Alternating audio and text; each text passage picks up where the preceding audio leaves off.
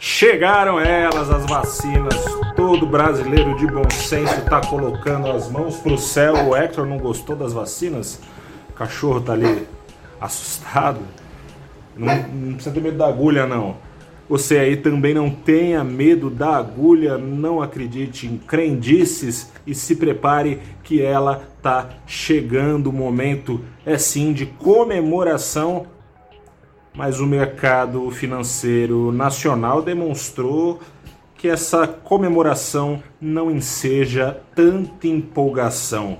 Boa noite, investidora. Boa noite, investidor. Começa agora o seu saldo deste dia 18 de janeiro de 2021, em que o Ibovespa subiu 0,74%, mas apagou só uma partezinha daquela queda forte de 2,5% da sexta-feira, em que pesaram, pesavam as incertezas sobre a vacinação, enfim, o dia D e a hora H chegaram, né? Foi ontem, no domingo. Também pesavam a situação em Manaus, pesava a situação pandêmica atual, pesa ainda, e por isso não teve essa empolgação toda. Empolgação que também não foi porque não existiu, demonstrada no preço do dólar. O dólar operou em forte queda até ao longo do dia, se aproximando de uma queda de 1%, mas no decorrer do pregão fechou com uma queda pequenininha, fechou praticamente de lado, queda só de 0,07%, estável, cravado no mesmo R$ 5,30 da semana que passou da sexta-feira passada. É verdade, é óbvio que a vacinação é positiva e que depende da vacinação o fim da crise sanitária e que depende do fim da crise sanitária o fim da crise econômica. Mas enquanto a crise segue, tanto sanitária quanto econômica a passos velozes. A pandemia segue, afinal de contas, estamos numa segunda onda que continua testando recordes, continua em tendência de alta de mortes e de contágio aqui no Brasil. A vacinação caminha a passos de formiga. As estimativas atuais do governo, que mais de 24 horas depois da aprovação não foram atualizadas ainda, é de vacinação executada totalmente no Brasil só nos últimos dias desse ano. Até abril, o governo estima que terá em mãos 8 milhões de doses. São necessárias duas doses para cada brasileiro. E nós brasileiros somos, afinal de contas, mais de 200 milhões de cidadãos. Ou seja, é boa notícia da vacina? É boa notícia da vacina mas há motivos para se preocupar, para se preocupar. Na prática, gestores, analistas, investidores estão preocupados com risco fiscal. Na primeira onda, foi necessário o excesso de gastos que aconteceu em 2020. Estamos numa segunda onda testando novos recordes. Não serão necessários esses novos gastos? Vamos ver, o desemprego está pressionado a subir no Brasil, as medidas de restrições sendo cada vez mais necessárias em cidades e estados, conforme.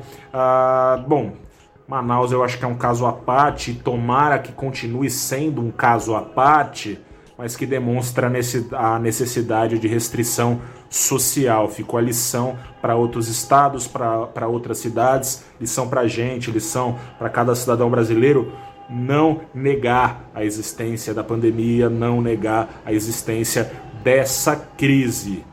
Mas os gastos podem, tendem a aparecer pela frente de novo para o governo, risco fiscal, portanto, preocupando.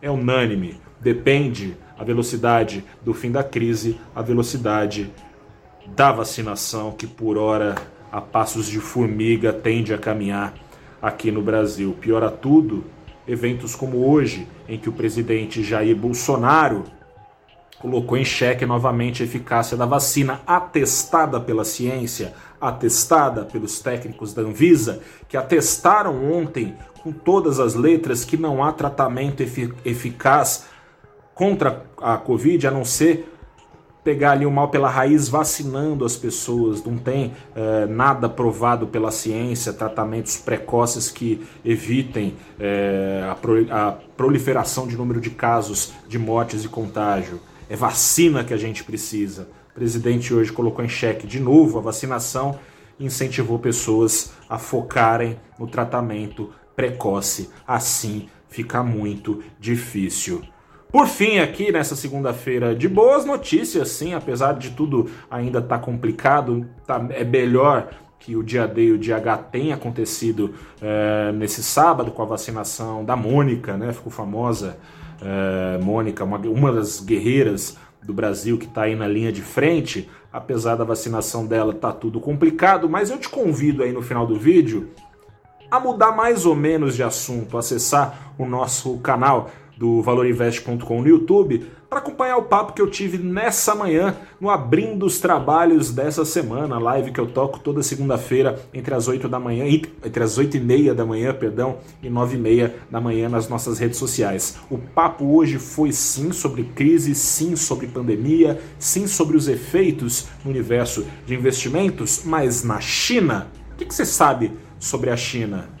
Convidei para desmistificar muita coisa que é dita por aí e para ensinar o caminho das pedras para quem quer investir no mercado chinês, convidei para um bate-papo o professor Roberto Dumas Damas, que deu uma aula para a gente hoje, professor do INSPER, sobre o, a economia da China e aula também deu o Fabiano Sintra, que é coordenador de fundos internacionais da XP Investimentos. Acessa lá no valorinvest.com você consegue também acesso, ou então vá diretamente no nosso canal do YouTube, aproveita e dá aquela proverbial curtida, aciona o sininho para não perder nada. Toda segunda-feira tem. Fica aqui meu grande abraço e meu pedido para você se cuidar aí do outro lado. Tem vacina? Que bom! Mas deve demorar a chegar aos braços da maior parte dos brasileiros, então você já sabe o beabá lavar a mão, álcool gel, se der, fique em casa, se precisar sair, usa máscara, se cuida, evite aglomerações. Grande abraço, até amanhã. Tchau, tchau.